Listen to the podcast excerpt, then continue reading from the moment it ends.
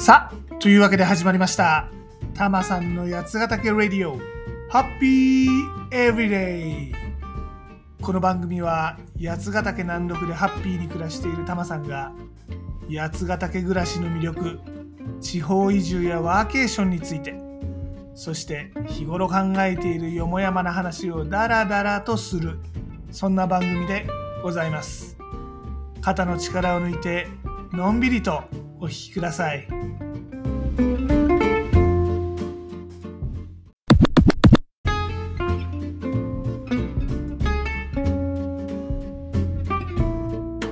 今回はタマさんゴジラマイナスワン見てきたよってお話です。いえね、タマさん結構アニメとか特撮好きなんですよ。で今年はあの庵野監督の「新仮面ライダー」で盛り上がってたわけですがなんとそれだけじゃなくて2016年公開のこの「シン・ゴジラ」以来となる新作ゴジラゴジラマイナスワンが公開されるってんでもうこれはね結構ワクワクしておったわけです。でこのゴジラマイナスワンですが「オルウェイズ三丁目の夕日」とか「永遠のゼロ」とか「アルキメデスの対戦」とかの監督をしていた山崎隆さんが監督でねこの山崎隆って人は VFX 特撮ねが得意な人でまあ CG 凝りまくりの映画が多い人ですから結構前評判も高かったんじゃないかなと思います。一方で監督としてはここのところ不発も続いていたようでまあ売れなかった映画ってのは誰ももうね覚えてない売れてないからね覚えてないんだけどドラクエの映画とかもやってたらしいですよ。全く知らないけど。なのでまあ面白い映画になるのかなっていう不安視する声も多かったようでございます。でタマさんもうね公開されて早々に見に行っちゃいました。いや気になってたんすよ。あのなんたってあの2016年のね「シン・ゴジラ」でもうこの近代兵器とゴジラの戦いってのはもうすっかりね描ききっちゃったわけでさあれを上回るものをアンギラスとかモスラとか他の怪獣を出すならまだしもこの単体のゴジラで描くってのは結構しんどいんじゃないかなと思うわけですね。しかもあの「シン・ゴジラ」もね2016年として考えるとおなんかすごいこと人類も考えるよなって思うけどまあ、昨今のねウクライナとかで起きてるこの本物の戦争で無人機とかドローンがもう雨あられとつぎ込まれてることを考えるとなんかうん現実が映画に追いついちゃったというかねもうなんか普通の軍隊でゴジラ食い止められそうな感じだなという気がしてこれはね結構いろいろ考えさせますよね。で一方今回のゴジラマイナスワン設定はなんと終戦直後でございます。1947年の東京にゴジラが現れるっていうね、まあ、そういう話ですね。あのオリジナルのゴジラ初代ゴジラですね。これが公開されたのが1954年でございましてあの時でもまあそれなりにあの戦争直後っていうねあの、まあ、結構東京であのデパートが崩れる中で死んでっちゃうあの親子とかがお父ちゃんのとこ行くのよみたいなねなんかそういう戦争というものを引きずっていた時代感ですがそのオリジナルのゴジラよりもさらに昔、ね、の日本にゴジラが訪れるというわけでございます。ね、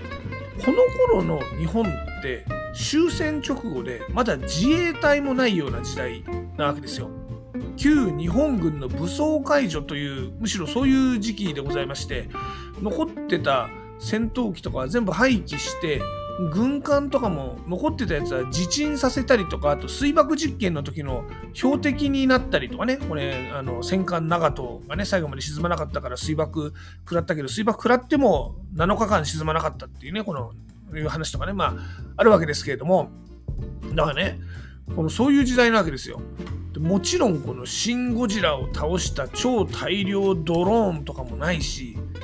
なんならスーパー X もメーザー砲も気流もオキシジェンデストロイヤーもない時代なわけですね。果たしてそんな時代の人類がゴジラを倒せるのかとこれもうね気になっちゃいますよね。うん、しかもね俳優陣も、まあ、結構いいかなと思います。ヒロインがね浜辺美波さん。まあ、この人はあの新仮面ライダーで緑川瑠璃子を演じたあの美人さんでございます。いやとっても綺麗ですねこの人ね。うん、で主演はですね特航隊の生き残りという設定、ね、あのパイロットという設定の神木隆之介でございます。あの、流浪に剣心の瀬田宗次郎ですね。あの、祝歩っつってね、あの、すごい速さで一歩間合いを詰める悪役の天才剣士で、この剣心を結構追い詰めたやつですね。このね、映画版の流浪に剣心って悪くないなとは思いつつも原作からの逸脱が激しすぎてまあところどころどうしたもんかなっていう感じもあるんですけどこのね瀬田宗次郎が神木隆之介っていうのはねほんとぴったりハマってましたね。結構ねこの映画はねキャストがね原作のイメージに近いねミサオ役のなんか土屋タフとかねまあ結構想像しないような人がピシャッとはまる感じでいい、ね、キャスティングだなまあ映画としていいかは好き嫌いあると思うけどっていうねあの有村架純の最終作のあそこも良かったね。うんでまあ、ちなみにこの神木隆之介ですが日本アカデミー新人俳優賞、まあ、当然子役の時代ですねを受賞したのはですね2005年の妖怪大戦争でございます。これね大騒ぎするだけ大騒ぎして最後は本当もうどうでもいいオチで終わるという映画でございまして今和の清志郎がね小豆とぎの役で出てくるというまあ怪作あの怪は怪獣の怪ですね。あのどうよっていう感じの映画でございます。水木しげるさんも登場しておりました。これねもともとはこの「妖怪大戦争」っていうのは1968年大英の特撮映画、ね、妖怪大戦争というのがありましてこちらがオリジナルなんですがまあこちらはあの時代の特撮っていう感じでまあねあの何て言うんですかね面白い映画でしたね。このヨーロッパの方だったかな中近東だったかな、まあ、といずれ海外のこの妖怪で大門というのがいましてねこれが嵐で日本に流れ着くんですね。それに日本の妖怪がみんなで迎え撃つっていうね立ち向かう、まあ、そんなお話でございます。日本妖怪の治れやってねもうこれ言っても油すましとかぬらりひょんとか君たちなんか脅かすだけで戦うとかあるんかいみたいなのがみんな百鬼夜行する、まあ、そんなお話でございます。ええ、あそういえばあの神木隆之介と浜辺美波っていうのは朝ドラでも一緒に出てましたね。まあいいけどね。はい、でこのゴジラマイナス1ですけれどもあのまあ、好き嫌いあると思いますが玉さん的にはいいなと思います。なんといってもこの時代背景がね1947年まだね、機械がハイテクされてないので、ハイテク化されてないので、まあ、いろんなところがね、人間味があるんですね。だからこの機械がというよりも人間がゴジラに立ち向かうっていう感じで描かれてます。あの、ほら、前作のシン・ゴジラはどっちかっていうと、あの、現代日本にゴジラというものが来たら法制度的にはどう行政は対応するの？みたいな政治ドラマでしたでしょ。で実際の戦いっていうのは、まあ、ハイテクの無人機と、まあ、山手線と新幹線が爆弾積んで突っ込むって、まあ、そういうお話なわけですから。でそれと比べるとこのゴジラマイナスワンはですねゴジラと人間がすごい距離が近い。なんかほんとこんな怪物いたらどうするよっていう感じですごく良かったですね。まあオチはお話ししないようにしますが大戸島というねこれ架空の島なんですけれどもここが出てくるんですがここはあの初代ゴジラが初上陸した島だったりしましてねその、まあ、いろんなオマージュがあってそういうのも良かったですね。でゴジラ撃退方法も、まあ、SF 考察的にどうなのっていう本当なの感はあるものの、まあ、一応当時の人類ができる策としてはいいんじゃないかとね、まあ、納得感説得力まあ、あるかどうかは人それぞれ。うん、まあぶっちゃけね初代ガメラとかがですねとんでもないオチもう伊豆大島にロケット作ってその中にガメラ閉じ込めてボーンって打ち上げちゃうみたいなねあれよかずっといいですよ。ええ、あの歴代ゴジラの中でも結構いい作品なんじゃないかなと思います。思えばですねこの歴代ゴジラの中で人類がゴジラを撃退したものってあんまりないんですよね。あの怪獣がっていうのは別としてねこのゴジラがまあ勝手に海に消えてっちゃうあの悪役対決怪獣をやっつけた後海に消えてっちゃうっていうのは結構多いんだけど、まあ、そうすると、まあ、台風みたいなもんでまたいつゴジラ来るか分かんない、まあ、そんな決着が多いんですね。だね、ちゃんと撃退したのって、まあ、初代のオキシジェン・デストロイヤーね。うん、あと、まあ、ゴジラの逆襲。まあ、第2作ですね、アンギラスが出てきたやつですが、これがまあ氷山の中に閉じ込めちゃう。まあ撃退、倒すわけじゃないけど閉じ込めちゃうって感じね。で、1984年の復活したあのゴジラ、あれがまあ伊豆大島三原山の河口に落として、まあなんとかしちゃうっていう感じね。でその後、シン・ゴジラのあの近代兵器まではですね、おそらく人類はゴジラを倒してないのではあの怪獣が倒しちゃったってやつは、まあ、モスラ対ゴジラでねモスラの幼虫があの糸でぐるぐる巻きにして海にポイッと落としちゃうのがあったくらいかな。ああの平成ガメラの監督だった金子修介がですねあの実はこの人金子さんっていう人はですねガメラとゴジラ両方の監督をやっている今のところ唯一の人なんですが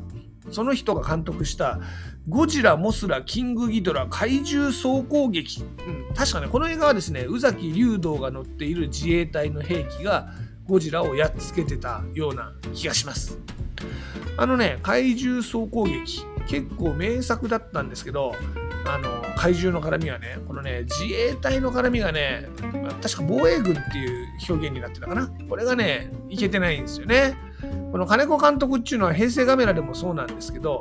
怪獣ってのはその古代神話のまあ鳳凰とか玄武とかああいうのだっていう例え系がお好みなんでしょうね。うん、でこの怪獣送信劇もですね総攻撃もですねあの日本古来にはですね3つの怪獣がいましてそれがこの極悪ゴジラを倒すために戦うんだという設定なんですね。まあちょっと変わった設定でございます。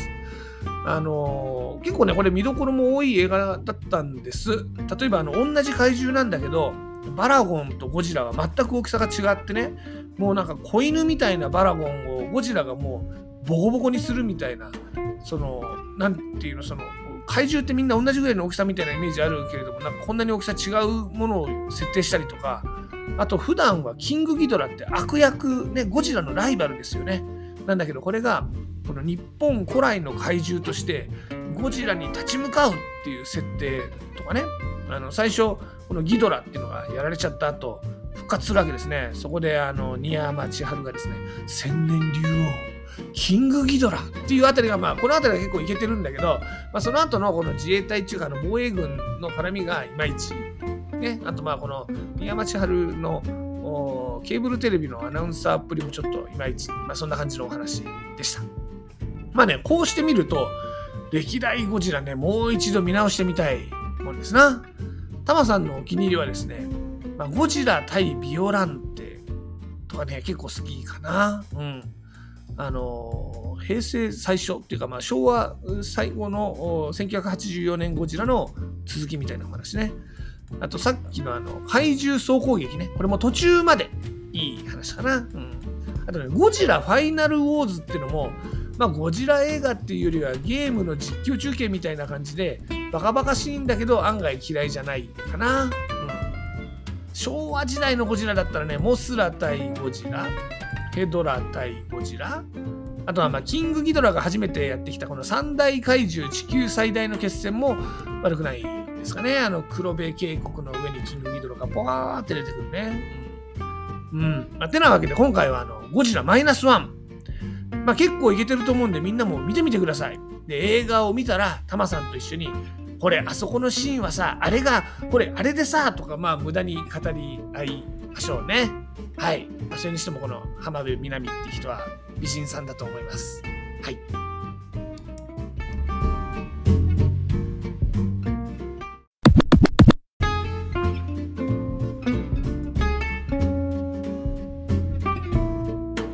さて、タマさん、八ヶ岳で新しい自分に出会うプログラム、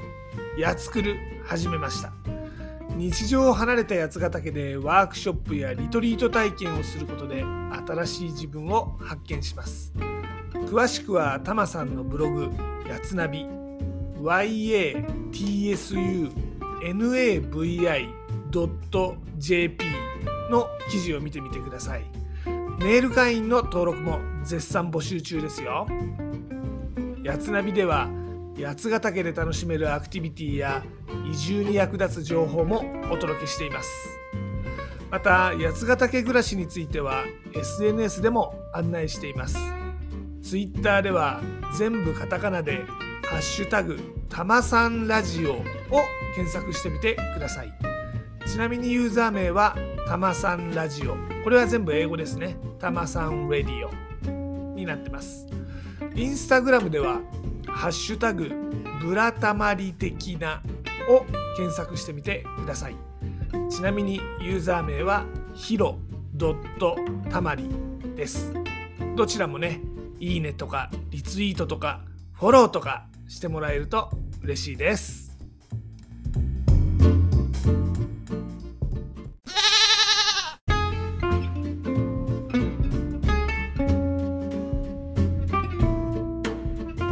で今回のエンディングテーマですが伊福部明のゴジラのテーマをおかけします。まあ今回はねこれですよ。仕方ないです。あの重厚な曲のやつです。あの「てーてってってっててーてーてーてーてー」ってやつですね。あの、まあ、ゴジラっていうとねもうちょっと軽快なあのマーチの曲とかもありますけれども、まあ、今回はこいつ。今回はこいつです。聞いてみてください。で例によって僕はジャスラックに参加してるわけではないので番組の中でこの曲をお届けすることはできません。なのでご自身で番組の後で配信サービスとかでこの曲を聴いてみてください。でもちょっとだけお手伝いさせていただきます。アレクサ伊福部明のゴジラのテーマかけて。ではごきげんよう。また次回。